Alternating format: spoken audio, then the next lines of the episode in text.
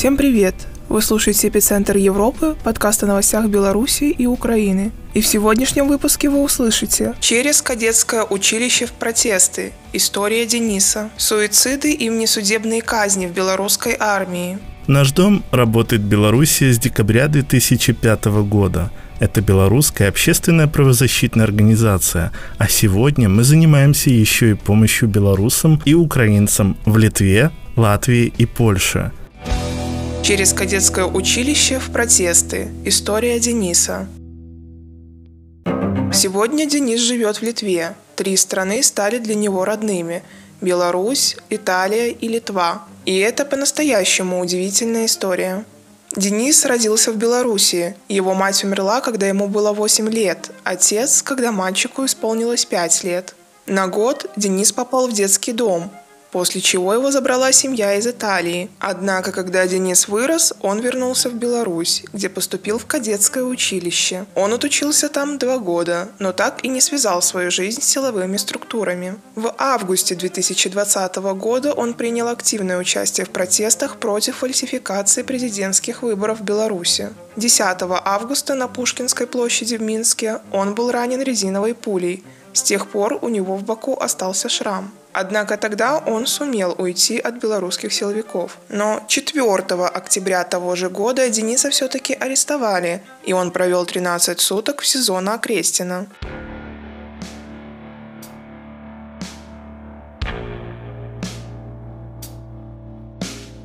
После чего получил обвинение по статье 342, часть 1 Уголовного кодекса «Организация и подготовка действий группы нарушающих общественный порядок, либо активное участие в них». Следующие полгода Денис провел в СИЗО на Володарского в Минске. После суда полгода в колонии.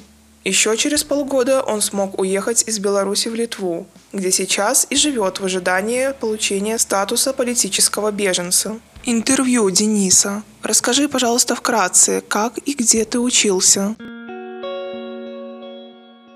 Я попал в Минское областное кадетское училище города Слуцка кадетское училище я попал, как говорится, совершенно простым способом. Я тогда еще находился в приемной семье, и у нас небольшие разногласия пошли. И так сложилось, чтобы от этой семьи избавиться простым способом, я захотел пойти куда-нибудь учиться, ну, скажем, в кадетское училище. И оформились все документы, и я попал в кадетское училище буквально по блату, как сирота, прошел без экзаменов, просто прошел психологические тесты, сдал физические физические нормативы и все. Вся моя жизнь в кадетском училище была два года. Я там очень хорошо зарекомендовал себя именно в жизни в училище потому что за первый год я начал хорошо учиться, везде активно участвовал в спортивных мероприятиях, в каких-то выступлениях, и после первого года я получил звание старший вице-кадет. Кроме этого, я был заместителем командира взвода в нашем взводе. К слову, в первый год мы ездили на военные учения, на которые нам давали где-то недели две и мы ездили в соседнюю военную часть. Меня как бы это немножко заинтересовало, и я такой думаю, ну все, закончу кадетское училище и уже после этого попаду куда-нибудь. То есть уже тогда я хотел свою жизнь связать с военным делом. Это кадетское училище было от какого ведомства? Это было государственное учреждение образования. Я знаю, что у милиции свои кадеты, а у военных свои. Есть суворовские училища, есть кадетские училища, есть училище вот именно МВД и МЧС, то есть это четыре разные сферы и структуры. После Суворовского училища ты можешь спокойно пойти военным быть, но ты там уже получаешь звание рядовой офицера и все, что с этим связано. А в кадетских училищах это просто, как говорится, типа небольшое ответвление от Суворовского, но с этим тоже связано получение званий. То есть вы получаете звание? Да, ты начинаешь свой путь обычным кадетом, но если ты начинаешь очень сильно хорошо участвовать в жизни училища, то кроме этого ты уже начинаешь получать какие-то поощрения, либо звания, либо там увольнения, то есть все должно быть по жизни училища. И второй курс мне очень сильно запомнился тем, что тогда за весь второй курс мы участвовали в разных там мероприятиях, КВН и все остальное. И тогда после второго курса я получил звание самое высокое, которое у нас можно было на тот момент получить. Это звание старший вице-кадет.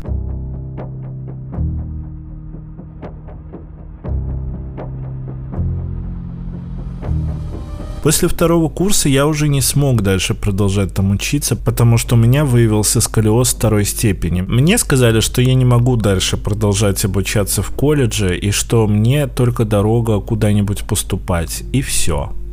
А какую гражданскую специальность вам давали?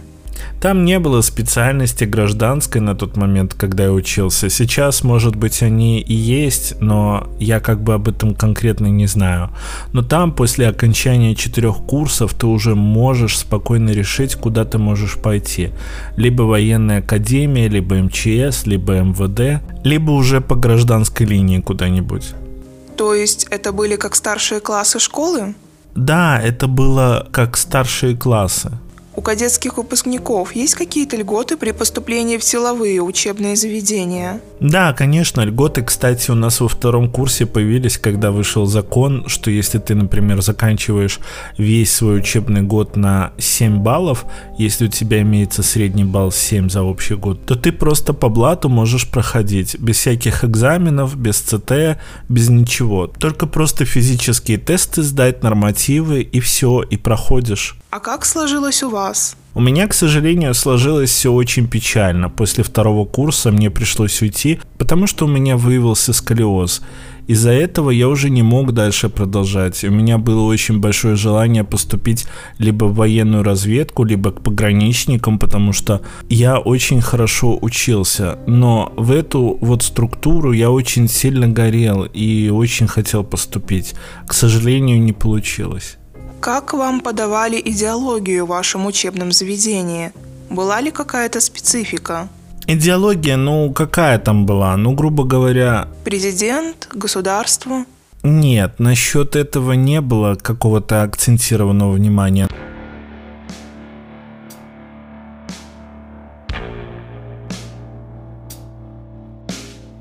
Нас намного больше штудировали по всей военной подготовке.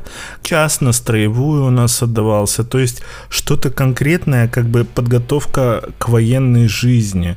Больше акцентировалось на это больше нагрузки физические. Мы ездили на военный полигон, который был возле нас, оттачивать какие-то навыки по стрельбе, оттачивать какие-то навыки по силовым упражнениям.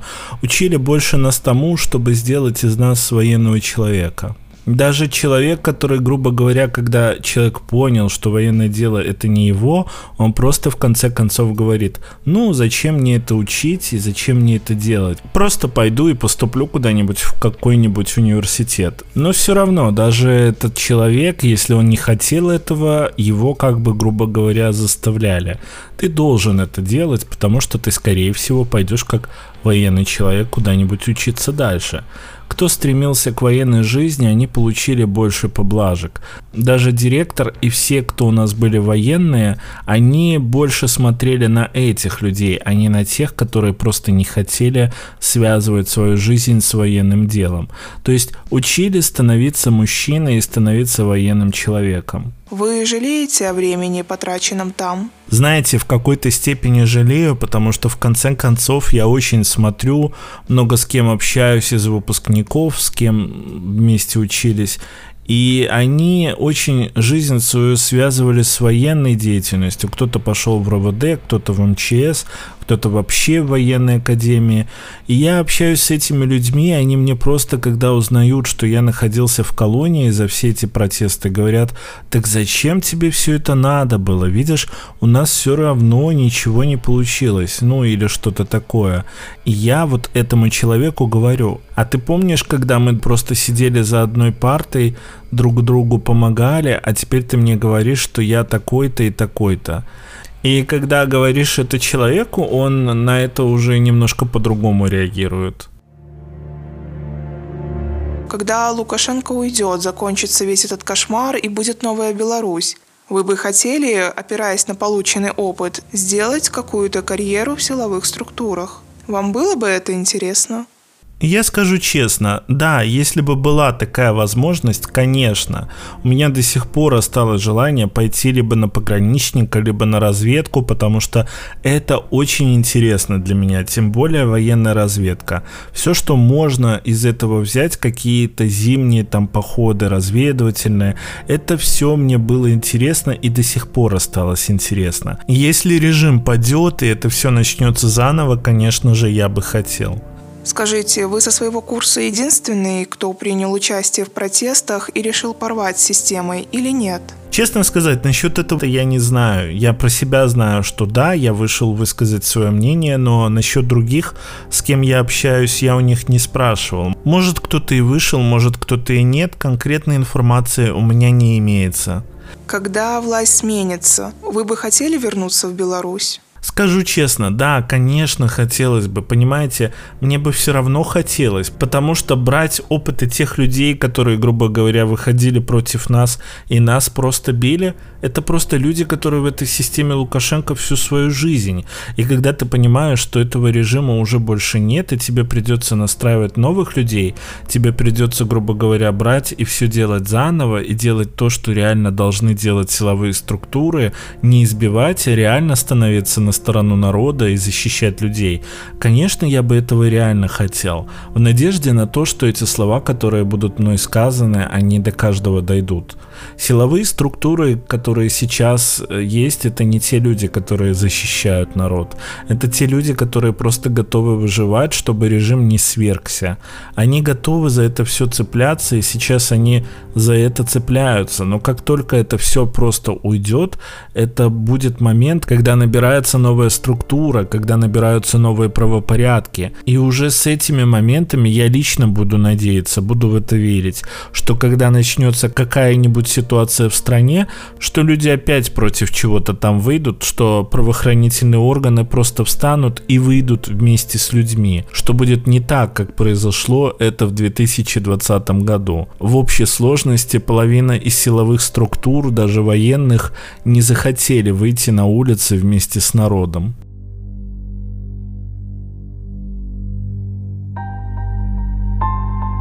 Суициды и внесудебные казни в белорусской армии.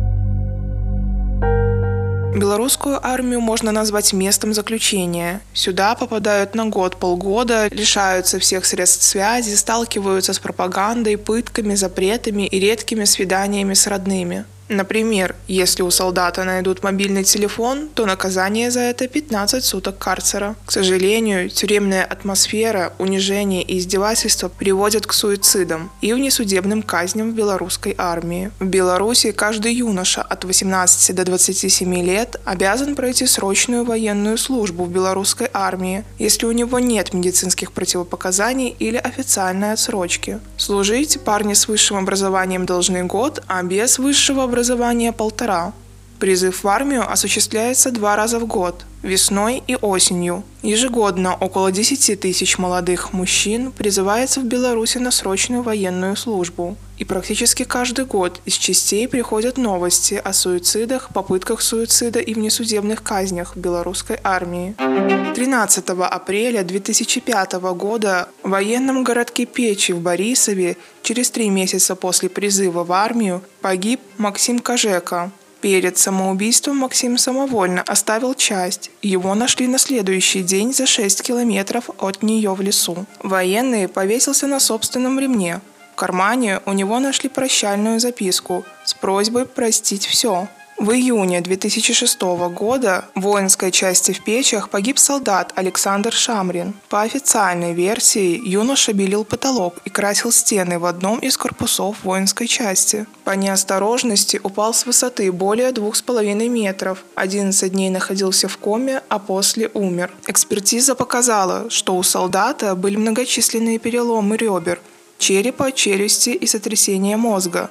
Это не позволяет однозначно говорить, что они были получены в результате одного падения. 4 мая 2007 года в воинской части Витебске был убит Павел Козик. Родителям сказали, что причиной смерти стала острая ишемическая болезнь сердца. Через полтора года сослуживцы Павла Козика демобилизировались. Они решили рассказать всю правду. В роковой день солдата в солнечное сплетение ударил другой солдат. От этого рядовой Козик упал на колени и не подавал признаков жизни. Не дышал, не наблюдалось признаков сердечной деятельности, отсутствовало артериальное давление, зрачки не реагировали на свет, не определялся пульс, имелись каловые выделения. Солдата, который ударил Павла, признали виновным и приговорили к шести месяцам домашнего ареста. 18 декабря 2008 года на войсковом стрельбище под Речицей погиб 19-летний рядовой из Рогачева Антон Долголев. Срочник патрулировал райцентр, проходя службу в Гомельской военной части 5525 в милицейских войсках. До дембеля ему оставался месяц. По официальной версии, солдат споткнулся при смене огневой позиции и случайно выстрелил из автомата себе в голову. Но родители Антона не поверили в эту версию. 8 апреля 2009 года в военной части под Заславлем погиб солдат Валерий Шкут.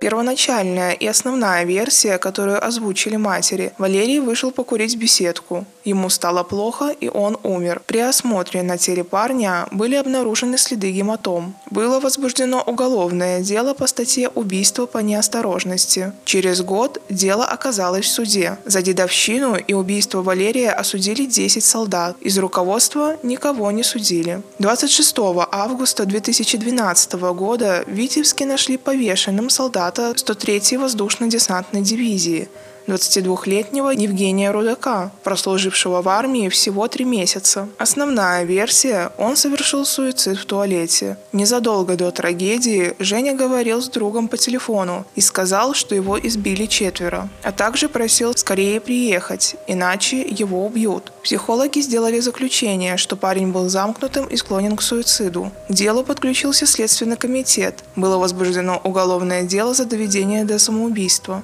Были осуждены солдаты и сержанты. 11 апреля 2013 года во время стрельб из гранатомета воинской части 04-147 погиб 20-летний солдат Максим Карачун. На тот момент он служил 4 месяца и на стрельбах был впервые. В постановлении о возбуждении уголовного дела говорилось, что оружие, от которого погиб Максим, было изначально неисправным и не должно было быть допущено к стрельбам. Виновным по делу проходил старший лейтенант Александр Волков, который на момент момент трагедии значился исполняющим обязанности командира гранатометного взвода в Уручье. Волкова признали виновным и приговорили к двум годам и шести месяцам исправительной колонии в условиях поселения.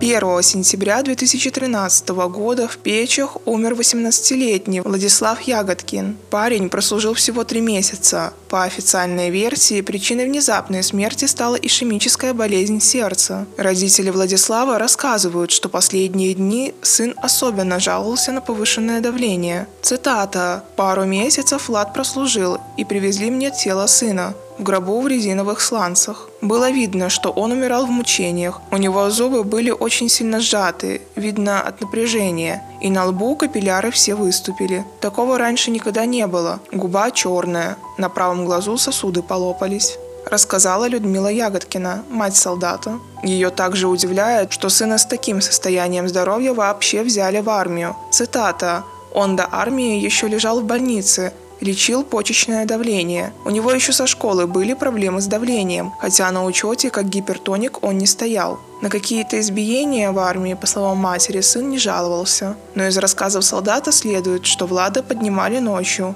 заставляли бегать в противогазе, давали огромные нагрузки на сердце. 21 марта 2015 года в Борисове погиб 22-летний солдат-военнослужащий срочной армии Михаил Бевзюк. Его нашли повешенным на территории воинской части. Семья считает, что его могли довести.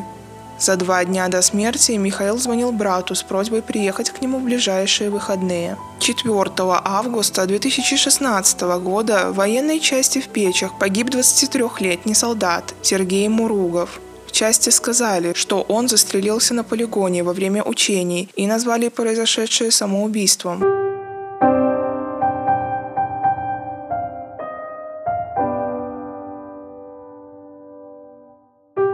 Родные уверены, что сына довели до этого. Во время службы Сергей стал тревожным, звонил в слезах. И еще часто просил выслать ему деньги, и суммы были немаленькими. Замечали кровоподтеки на теле сына, когда он приезжал в выходной домой. Уголовное дело возбуждено не было из-за отсутствия состава преступления. В октябре 2016 года в воинской части в Лиде повесился солдат-срочник Андрей Манонин. До своей гибели Андрей успел отслужить в армии пять месяцев. Вечером сослуживцы в казарменном туалете нашли Андрея в петле. Следственный комитет возбудил уголовное дело за доведение до самоубийства. Расследование то приостанавливалось, то возбуждалось, но дело было прекращено. Родственники погибшего солдата уверены, причиной гибели парня стала дедовщина. Но самый главный их аргумент – предсмертная записка, где Андрей винит случившимся конкретных людей. Вскоре после смерти Андрея его мать стала получать звонки с угрозами и требованием ничего не рассказывать журналистам. 10 февраля 2017 года в лесу нашли тело 19-летнего Павла Старенкова, служившего в Борисове. Еще в ноябре 2016 он ушел из части и три месяца считался пропавшим без вести. В качестве основной версии причины смерти назвали суицид. Проводилась проверка, опрашивали его сослуживцев и родных. Результаты проверки неизвестны. 18 февраля 2017 года в Печах умер солдат-срочник Александр Статуев. Во время утреннего подъема, во время построения личного состава, военнослужащий упал и потерял сознание. После оказания реанимационных действий врач констатировал смерть. Причина смерти – острая недостаточность по причине ишемической болезни сердца в сочетании с мелкоочаговым серозным миокардитом. Всю подробную информацию от родных тщательно скрывают. 31 марта 2017 года в армии погиб Артем Бастюк. 25-летний инженер-программист проходил службу в военной части в Борисове. За день до гибели Бастюк позвонил родителям, попросил прощения и простился. Взволнованные родные сразу же связались с руководством части и попросили разобраться в ситуации. Там их заверили, что с сыном все будет в порядке. За три недели до смерти сына его родители приезжали в часть на встречу с ее руководством. Тогда Артем Бастюк в присутствии родителей рассказывал командованию о случаях дедовщины, называл имена и фамилии тех, кто совершал на него давление. После смерти Бастюка Следственный комитет начал проверку. Дело закрыли спустя полгода, так никого и не наказав.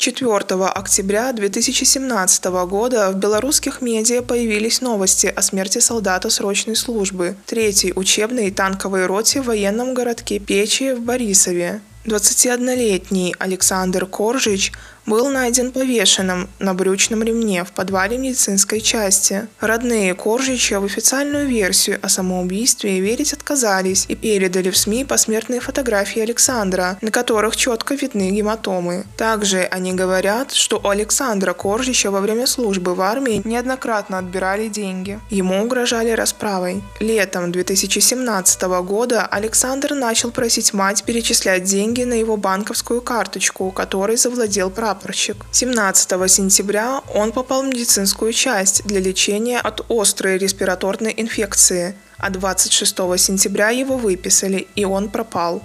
19 апреля 2018 года было объявлено о завершении расследования Следственным комитетом. Рассмотрев версии о самоубийстве, доведении до самоубийства и умышленном убийстве, следствие пришло к выводу о доведении до самоубийства сержантами части – в которой служил Коржич. Смерти парня признали виновными трех сержантов, которых приговорили к 6, 7 и 9 годам лишения свободы. Но мать Александра Коржича осталась недовольна приговором, поскольку ряд факторов указывали, что сына убили, а не довели до самоубийства.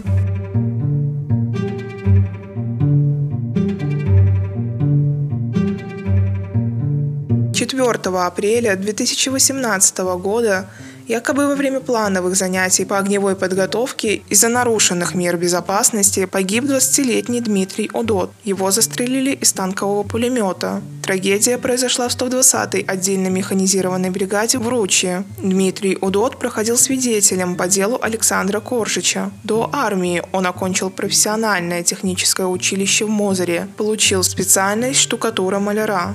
Дмитрий успел поработать в колхозе, на мясокомбинате, несколько раз даже ездил в Россию на заработки. 5 сентября 2018 года в Слониме умер солдат срочной службы Александр Орлов. Перед смертью парень несколько раз звонил матери, обсуждая с ней, чем займется, когда приедет домой. Семья собирала документы, чтобы комиссовать парня. Мама Александра рассказала, что сын постоянно просил денег, но не рассказывал, для чего они ему нужны. Женщина заподозрила, что сын столкнулся с дедовщиной и прямо спросила его об этом, на что Александр ответил, цитата, «Я ничего не могу сказать. Нас слушают. Первые месяцы в армии парень жаловался на психологическое давление, а когда они поехали в Минск на две недели готовиться к параду, то Александр оттуда звонил и жаловался, что здесь еще хуже, чем в Слониме. Он намекнул, что его бьют. 5 сентября Александр долго разговаривал с матерью, а уже вечером его нашли повешенным в помещении для хранения инвентаря для уборки улицы. На шее у парня были два следа от веревки, один из них от удушения. Мама Александра предположила, что сначала его задушили, а потом повесили. Цитата. «Когда мы его забирали из морга, то увидели гематому на правом локте и на правой ладони сверху. Наверное, отбивался рукой. В морге нам отказались показать спину сына. Мы были в шоке. Меня оттуда вывели под руки, и мы не додумались быть более настойчивыми, вспоминала женщина. Следственный комитет Беларуси отказался возбуждать уголовное дело по факту смерти военнослужащего. Следователи пришли к выводу, что Александр повесился сам, не выдержав тягот службы. Мать парня так и не получила ответов на свои вопросы. Откуда у сына на шее две странгуляционные борозды? Почему на его теле появились травмы перед смертью? Как он попал в закрытое помещение и почему покончил с собой, если у него не было суицидальных мыслей? 8 сентября 2018 года в лесу под Гродно нашли тело 26-летнего солдата-срочника Сергея Ясюкевича из Слонимского гарнизона.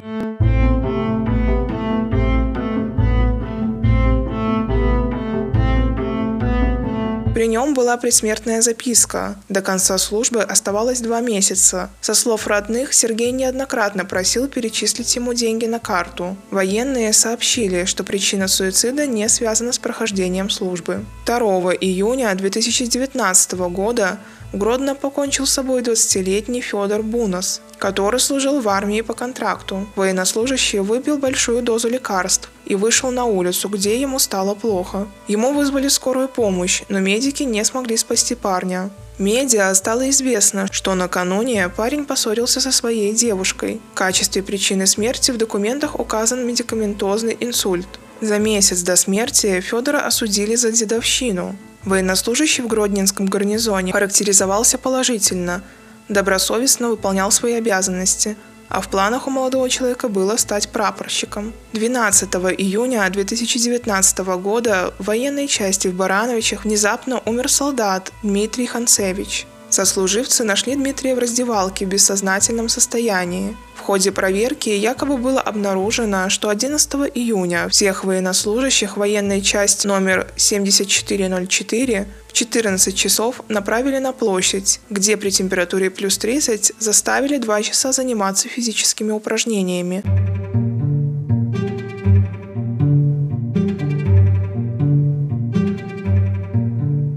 13 июля 2019 года в 11-й механизированной бригаде в Слониме попытался покончить с собой солдат-срочник Андрей Молис. На службу он был призван в ноябре 2018 года. Парень порезал себе вены на обеих руках. Солдата удалось спасти. 23 июля 2019 года рядовой разведывательного батальона Андрей Щербаков 6-й отдельной гвардейской механизированной бригады, базирующейся в Гродно, скрыл себе вены. Солдат прослужил два месяца и не выдержал дедовщины. Парня спасли. Порезавшему вены рядовому пообещали 7 лет лишения свободы по статье 447 Уголовного кодекса Беларуси «Уклонение от воинской службы путем членовредительства или иным способом. 20 ноября 2019 года 19-летнего Руслана Зайцева нашли мертвым в Мозырском пограничном отряде. Пограничный комитет озвучил версию, что солдат покончил жизнь самоубийством, выстрелив в себя. Но родные в это не верят, предположив, что Руслана застрелили по неосторожности. Товарищ сына, с которым они выходили на заставу, внезапно исчез. В воинской части сказали, что его перевели в другую часть. В эксгумации Апелляции Следственный комитет отказал. 8 июня 2020 года от огнестрельной травмы в зенитной ракетной бригаде погиб военнослужащий Сергей Волошин, которому было 20 лет. Он отслужил в армии чуть больше шести месяцев. Оказалось, вечером того дня парень закрылся в оружейной комнате и выстрелил, нанеся себе смертельную травму. До несчастного случая его поведение и настроение не казались друзьям подозрительными. Парень вел себя как обычно, следил за новостями, смотрел стримы, слушал музыку. Известно, что Сергей не очень хотел служить в армии, но избежать этого не мог. Сергей учился в химико-технологическом колледже по специальности технология деревообрабатывающих производств. Затем работал на фабрике. В общении он был замкнутым, но имел много друзей в интернете, с которыми были общие увлечения. Сергей понимал, что не все задания может выполнить хорошо, и по некоторым показателям был хуже других солдат. Суд по этому делу начался в феврале 2021 года. Обвиняемым по делу стал 24-летний военнослужащий по контракту, начальник расчета отделения приемно-передающих устройств радиотехнической батареи, который не проконтролировал сохранность оружия и несение суточного дежурства.